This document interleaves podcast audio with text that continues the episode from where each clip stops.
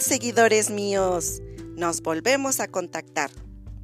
Ahora con el tema referente al cumplimiento del cuarto objetivo de desarrollo sostenible considerado dentro de la Agenda 2030. Déjenme platicarles que entrevisté a la licenciada Elizabeth, jefa de servicios docentes del turno vespertino del centro educativo donde realizo mi servicio social. A manera de introducción al tema, quisiera comentarles que este objetivo es referente a la educación y de acuerdo a nuestra antología institucional, sabemos que tiene seis metas por cumplir para el 2030. Sin embargo, les comparto que las cuatro que involucran al nivel medio superior son las que les mencionaré más adelante. Todas estas metas incluidas dentro del acuerdo de la UNESCO 2016 y les iniciaré la entrevista con la licenciada. La primera pregunta fue, ¿qué acciones se están realizando dentro del centro educativo para cumplir con las metas de este cuarto objetivo de desarrollo sostenible? Pues bien, por parte del accionar docente, aplican, como ya mencioné, cuatro de las seis metas del cuarto objetivo de desarrollo sostenible, porque cuentan y llevan a la realidad su programa de mejora educativa continua anual, donde enfatizan sus acciones básicamente en tres acuerdos. Número 1.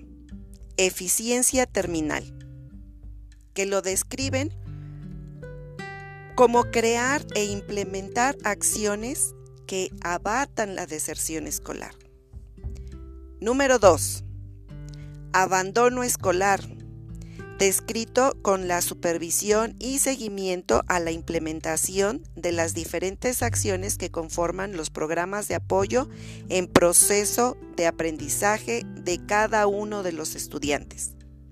Y número 3 cobertura descrita para conservar la matrícula escolar de los semejantes de los semestres de inicio, transcurso y final. La licenciada que entrevisté en relación a las metas creo que tiene total conocimiento de ellas y lo que es mejor aún, todo el personal docente y además y de todos los empleados que existen en el centro educativo. Todos ellos están comprometidos en realizarlas. ¿Por qué? Pues porque los veo comprometidos con la juventud que reciben, porque la mantienen en una estrecha relación con los tres núcleos involucrados, padres, alumnos y personal de la institución. Las acciones que se realizan son congruentes en la meta 3 porque permiten el acceso en condiciones de igualdad para todos los hombres y las mujeres a esa formación técnica, profesional y superior de calidad, que les imparten para que, además de obtener un certificado, reciban la capacitación requerida de una carrera técnica incluida en esa especialidad que reciben, ya sea programación, logística o electrónica.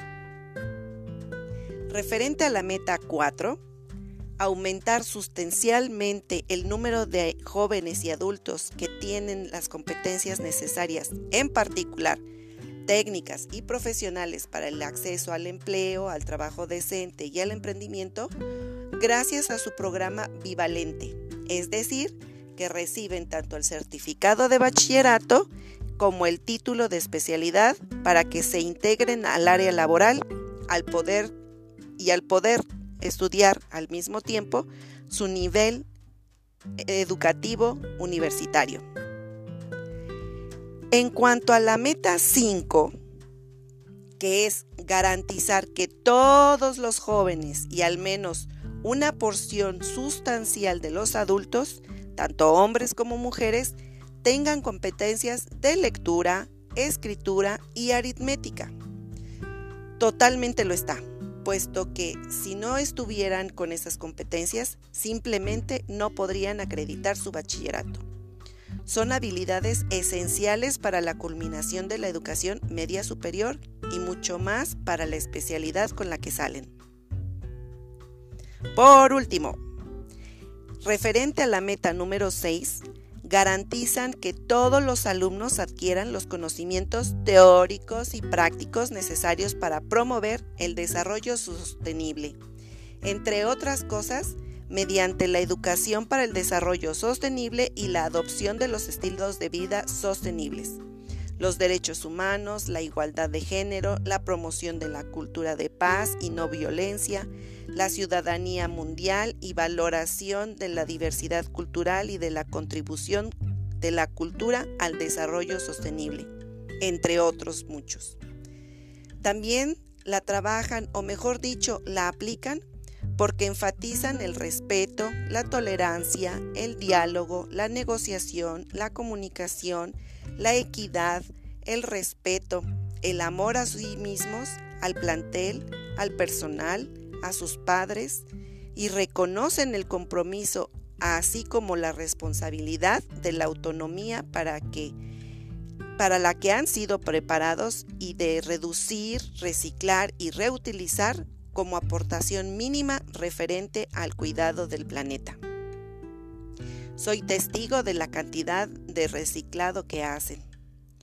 Considero que reto es mantener no solo la deserción escolar, sino también el crear aprendizajes basados en la resolución de las problemáticas de cada especialidad implementando las estrategias educativas que involucren más a los alumnos a generar sus propios aprendizajes, como con mesas de debate, em, reto a realizar mayor énfasis en el manejo de las tecnologías de la información y la comunicación, que por cuestiones medioambientales que se presentaron últimamente en la ciudad y aparte de la pandemia COVID-2019, se les han permitido descubrir la reducción mínima de la brecha digital en la que estaban en comparación con otros ciclos escolares.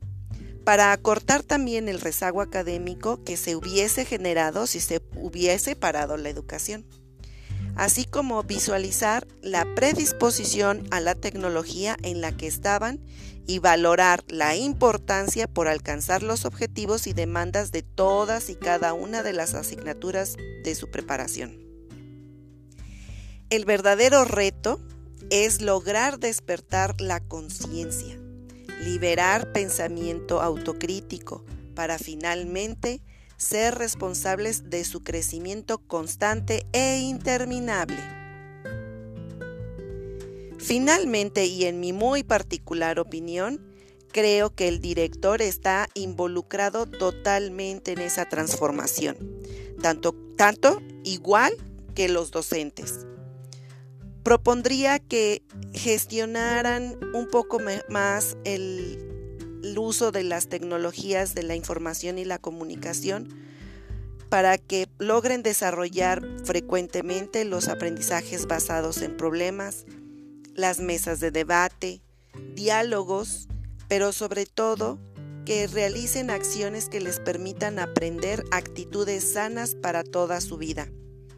De todos los roles a los que deberán cubrir los aprendientes, deben aprender no solamente a capacitarlos para algo en específico, sino que descubran lo importante, gratificante y edificante que es aprender por decisión propia más que por cumplir con un requisito para alguien externo o ajeno a ellos mismos.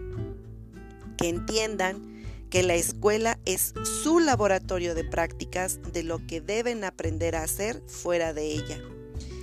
Que nunca se cansen de aprender, porque decía uno de mis profesores, uh, apenas ayer, el día que dejes de aprender, dejas de crecer. Naciste para ser grande, no en tamaño quizá, sino en inteligencia y haciendo una alegoría personal referente al crecimiento y desarrollo de las mariposas, lo comparo con el crecimiento y el desarrollo del ser humano, de la gestación de ese hermoso capullo. Durante toda su etapa escolar se prepara para que crezca, se desarrollen y se abran sus alas, para que al concluir sus estudios se las desplieguen y vuelen tan alto como sus alas e inteligencia les permitan. Pero, sobre todo, que disfruten cada proceso que viven, que disfruten el hoy, el aquí y el ahora. Muchas gracias por escucharme. Soy alumna del noveno y último cuatrimestre de la licenciatura en Pedagogía del Instituto de Educación Digital del Estado de Puebla, Campus Gustavo Díaz Ordaz. Este podcast es mi evaluación de la primera unidad de la asignatura de Liderazgo y Gestión Educativa con la maestra Alma Lorena Talavera Robles, a quien admiro y respeto por su profesionalismo y ejemplo. Nos escuchamos en la próxima emisión. Hasta pronto.